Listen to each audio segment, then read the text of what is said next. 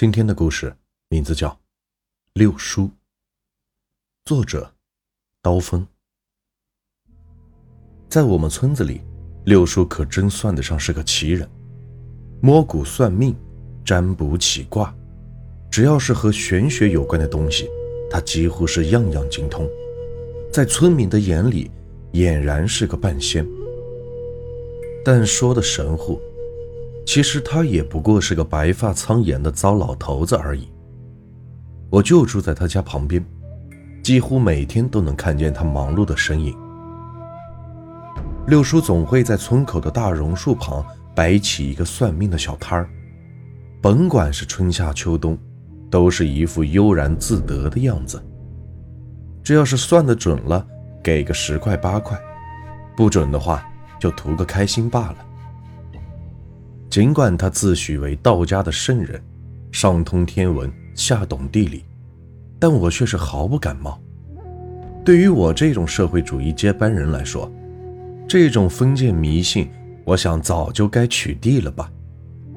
但六叔每次都只是一笑而过，他总以为我只是个小孩子，轻蔑的语气惹得我是横眉竖眼。但尽管这样，我还是喜欢去他那里。每天一写完作业，我丢下书包，便一溜烟的跑了出去。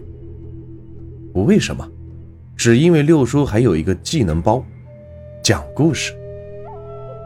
没错，我不知道他以前是否是阅览过群书，反正一肚子全是那种千奇百怪的故事，每次都听的是我啧啧称奇。今天下午，我又像往常一样，早早的写完了作业。然后蹦蹦跳跳地来到了村口。此时没有客人过来算命，六叔正坐在小摊前，悠然自得地吃着饺子。一看见我过来了，他痴痴地露出了一口黄牙：“小子，又瞒着你奶奶跑出来了？呵呵，不怕待会儿他又大发雷霆？”“没事没事，今天时间还早着呢。”我摆了摆手。像个小大人一样跑了过去，然后拿起一张小板凳，端端正正地坐在六叔旁边。六叔，今天有什么好故事吗？那是当然。六叔呵呵一声，放下了手里的白瓷碗，然后点起那根长长的烟枪。正所谓先有天，后有地，生来一副好口技。要说到这讲故事啊，这村里有谁能比得上你六叔我？那是那是，我恭维的笑着道，一双灵气的大眼睛炯炯生辉，充满了期待。这是高人常见的毛病吗？我当然是了然于胸。嘿 嘿嘿，算你识货。六叔一边享受着尼古丁的快感。一边揉了揉我的小脑袋。那好，今天就给你讲一讲生死劫的故事。生死劫？我皱起了眉头。是关于一对情人的悲惨故事吗？哦，难道你也知道？六叔有些惊讶地问道。当然啦，你之前上个星期就说过了呀，剧情我现在还记得呢。换一个，换一个。我撅着小嘴道：“那，那就给你说说苗族的蛊术吧，那可是个神奇的东西。”不要，那些东西最恶心了，又虫又蜈蚣什么的，我才不要听。那，那你想听什么故事？啊六叔呼出一口烟雾，静静地凝视着我。嗯。我低下了脑袋，眼珠咕噜噜地转动着。今天我想听关于咱们村子的故事。六叔，你以前不是总爱唠叨，说咱们这里是风水宝地吗？我想一定有一些有趣的传说吧。我期待地望着他，六叔点了点头，视线慢慢地转移到了桌子上的那碗饺子中间。小子。你知道咱们村子为什么喜欢做饺子吗？六叔反问道。我想了想，最后还是轻轻的摇头。这还真不知道呢。难道这里边也有一段故事啊？当然了。说罢，六叔又夹起一个白亮亮的饺子，像在端详一件精致的饰品一般。说到这饺子，那我今天就给你说说这段故事吧。在很久很久以前，我们这条村子有一个鲜为人知的名字——狐狸乡。这并不是因为这里风俗不好，而是得名于后山之上经常出没的狐狸。据村民说，后山的深处生活着一只老狐狸，他经历了七七四十九难，修炼了上千年，最终是成功得道，化为狐仙，一直守护着咱们的村子呢。所以。村子里几百年来都是风调雨顺，生活富足。而就在某一天，一对年轻的夫妇从外地回来，彻底打破了这种宁静而祥和的生活。丈夫告诉村民，他的妻子患了重病，需要到环境清幽、气候宜人的地方来疗养。村民们看见年轻的妻子正伏在丈夫的背上。他的脸色苍白，神情是极度的萎靡，的确像是病入膏肓的样子。因为大家都是淳朴的农民，再加上丈夫的再三请求，于是村民们心头一松，便答应了下来。在住下来之后，这个丈夫也并没有白吃白喝，除了照顾妻子之外，他也在空余的时间也会帮助村民们干活。有的时候还会教大家一些新奇的玩意，再加上他包的一手美味的饺子，所以不久之后，他便赚到了一间房子的钱，从而正式的成为狐狸乡的村民之一。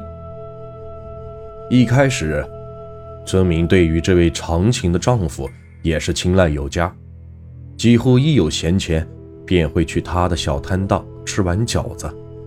也等于是变相的资助他。可后来时间一长，他们渐渐的发现，自己对于饺子的需求是越来越深，几乎每天都想去品尝。他们是越吃越着迷，甚至觉得这饺子比龙肉还要美味。就这样，男人的小摊儿几乎每天都是门庭若市，但他供应的饺子数量有限。时间也有规定，只要一过中午就会收摊，之后他人就不见了。心急火燎的村民到处也找不到，只能是涂炭自己的迟到。而且，村子里出现的怪事还不止这么一桩。村民们开始发现，在半夜的时候，经常有狐狸的叫声从男人的家里传出来。而且自个儿养的鸡鸭等牲畜，经常会莫名其妙的消失。除此之外，每天去吃饺子的时候，他们发现男人的身体似乎是越来越差，看上去是面黄肌瘦的，与刚来的时候差得很远。而奇怪的是，他女人的身体却莫名其妙的好了起来，不再是病入膏肓的样子。甚至有时候还能看见他一瘸一拐的出来晒太阳。说到这里，六叔呵呵的笑了一声，然后向我询问道：“小子，我看你人也挺精力的，怎么样，猜到故事的发展了吗？”我低头沉思了一会儿，推断道：“难道那个妻子是狐狸精吗？”我觉得她应该是用妖术迷惑了男人，每天吸取他的精气生存，所以身体才会越来越好。至于村民们丢失的鸡鸭，应该也是他的所为吧？还有那些美味的包子，肯定是被他施了法的，所以才会让人如此着迷。六叔摆了摆手，笑而不语，在深深的吸了几口香烟后，他继续讲道。每天看着越发萎靡的丈夫，有些好心村民也开始担心起来。他们在吃饺子的时候，每次都会有意无意地问起他的妻子，有些人甚至提示他小心一点。可每一次，男人都只是摇了摇头，沉默不语，仿佛对自己的身体也是毫不在意。有些胆子大的村民看不过去了，干脆趁他下午消失的时候，偷偷的潜入他的家里，希望当面拆穿这狐狸精的事。可他们不进去还好，这一进去，竟然是吓了一大跳。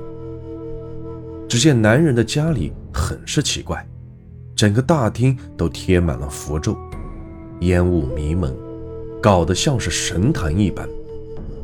病重的妻子则平躺在床上，一动不动的。他的房间里到处都是堆满了白色的皮毛。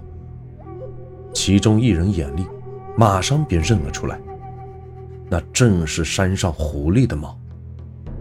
他们吓得不轻，只能小心翼翼地踩着满地的白毛走进去。这刚走没多远，其中一人便发现窗户旁。还烧着一个小火炉，上面的白烟窜腾着，似乎在熬着什么东西，但气味却是极其的难闻。其中一人走上前，轻轻地提开锅盖，顿时吓得是脸色都绿了。原来这里边煮的竟然是满满的一锅肉，肉里面还混着有无数的黑乎乎的药材。看上去很是吓人。妻子虽然病得很严重，但精神却是很好。她听到了响声，以为是丈夫回来了，于是连忙追问发生了什么事还一边攀踏着床榻要爬起来。那两人顿时感到不妙，只能一溜烟的逃跑了。在离开的时候，他们还听见妻子一直在唠叨着什么。好像是叫她丈夫不要再找狐狸之类的话。出来之后，两人是越想越不对劲。既然妻子提到狐狸，这难道男人的失踪跟后山上的狐狸有关吗？联想到最近各家各户发生的事情，他们顿时感到不妥，于是赶忙的找到了村长，将发现的情况和盘托出。村长听完他们的诉说后，脸色顿时变得是阴沉。他大手一挥，于是三人便往后山上跑去。话到这里，六叔又停了下来，向我挤眉弄眼的：“怎么样？现在又说了一段，猜到了吗？”嗯，我再次想了一会儿，然后说出自己的判断。我想那个女人应该不是狐狸精了。既然她叫丈夫不要去找狐狸的话，那说明她也是被动的接受。这里边也没有什么妖怪吧？既然她房间里全都是狐狸毛的话，哦，我懂了！我惊喜的喊了出来，然后判断道：事情的始作俑者就是她的丈夫。那个人肯定是杀狐狸的，他知道村子的后山上有大量的狐狸出没，于是借妻子生病的理由，从而在这里住了下来。其实他每天下午的任务就是去抓狐狸，然后再将狐狸的肉制作成饺子，所以饺子的味道才这么好。至于在他家出现的狐狸叫声，肯定是失去了亲人的狐狸循着味道过来，然后在附近哀嚎的。对吧？六叔再次的摇了摇头，他很快掐灭了香烟，然后捏了捏我的小鼻子。小子呀，你这读书是厉害，可说到这推理，可就远远不及你六叔我了。啊？难道不是这样吗？我撅起了小嘴，还想再思考一会儿，但六叔却打断了我。还是算了吧。我想结局也该由我来揭晓了。于是，六叔继续说道：“村长听了两人的汇报后，勃然大怒，决定带着他们出去找男人。他也觉得这事情有点蹊跷。如果后者真是个宰狐狸的，那他过来定居的目的已经不言而喻。难怪这村子最近出了很多的怪事肯定是他的所作所为激怒了狐仙，使得大家都遭到了报应。因而从很久以前，后山上的狐狸是村子的守护神，所以在公在私，他也是绝不允许有人去残害他们的。然而，就在他们刚走出村子没多远，就看见男人迎面走了过来。他背着一个硕大的袋子，面色苍白的吓人，仿佛被僵尸抽干了血液一样。村长不待他反应，一声令下，于是几个秋然大汉马上便扑了上去，制服了他。他们一翻袋子，发现里边掉出了许多新鲜的狐狸毛。村长勃然不怒，指着散落一地的毛发质问她，但丈夫却没有回答，他只是死命的挣扎着，一双泛红的眼瞳爆出了无数的血丝，看上去是极为的吓人。不仅如此，他的嘴里还一直念叨着什么，说是要赶紧回去救妻子，七七四十九天，只剩最后一天之类的疯话。一时间，村长和几个村民都显得是一头的雾水，他们也不知道该怎么办。而且那几个虬髯大汉虽然力量上占优，但在气势上却被男人完全压制。只见后者青筋暴起，两手疯狂地四处乱抓，同时对着他们一顿狂叫，就像精神病院放出来的家伙一样。不仅如此。他在挣扎之中还咬破了舌头，满口的鲜血溢了出来，手舞足蹈间，简直是跟个僵尸没什么区别。村长见状不对，生怕这样会搞出人命，只好叫他们连忙松手。当束缚一解开的时候，丈夫如蒙大赦，马上捡起地面上那一大堆白狐狸毛后，一溜烟的往村子里冲了过去。大家面面相觑，谁也不知道他要干嘛，只好跟着过去查看。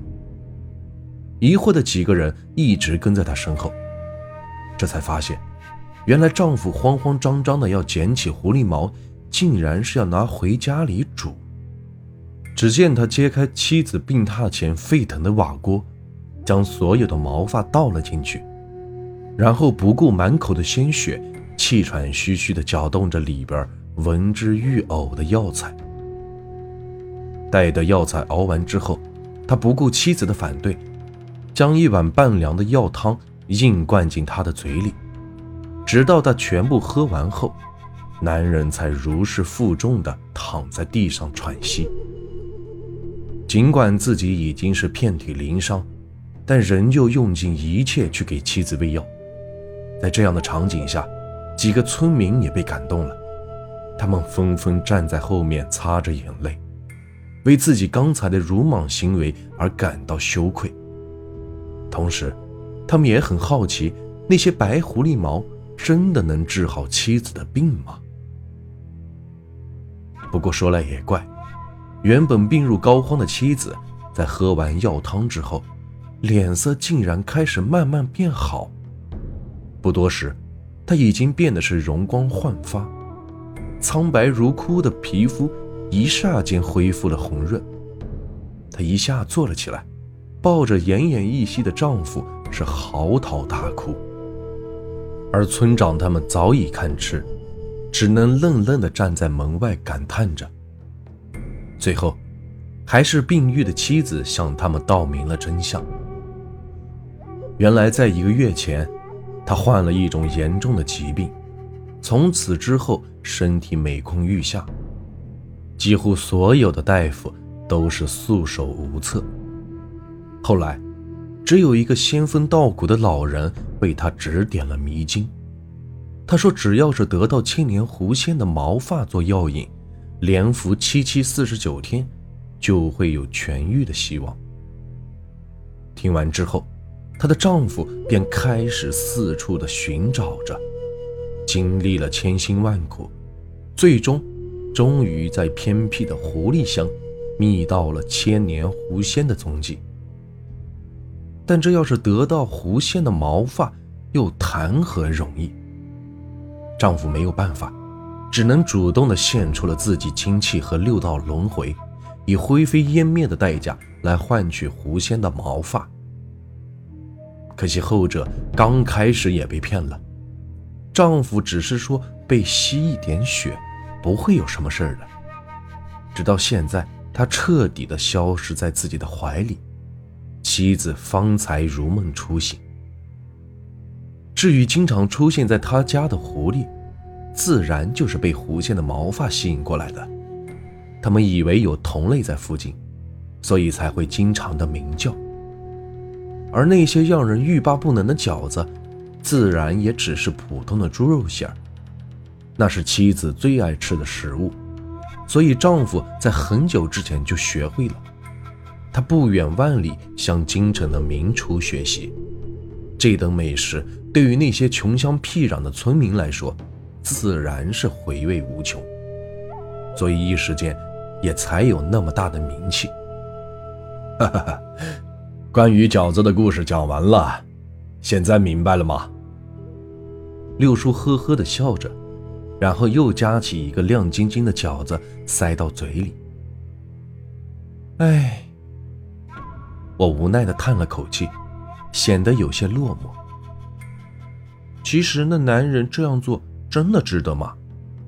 即使是救活了妻子，可自己却是永远消失了呀。也许妻子会想念他，也许他之后的生活会更苦，这又何必呢？六叔忽然咳嗽起来，他放下了那杆老烟枪，然后轻轻地摇了摇头。视线慢慢的移向了那一片绯红的天穹。这个故事啊，就结束了。如果你们喜欢我的故事，别忘了订阅、收藏和关注我。接下来会有更多有趣的故事。感谢你们的收听。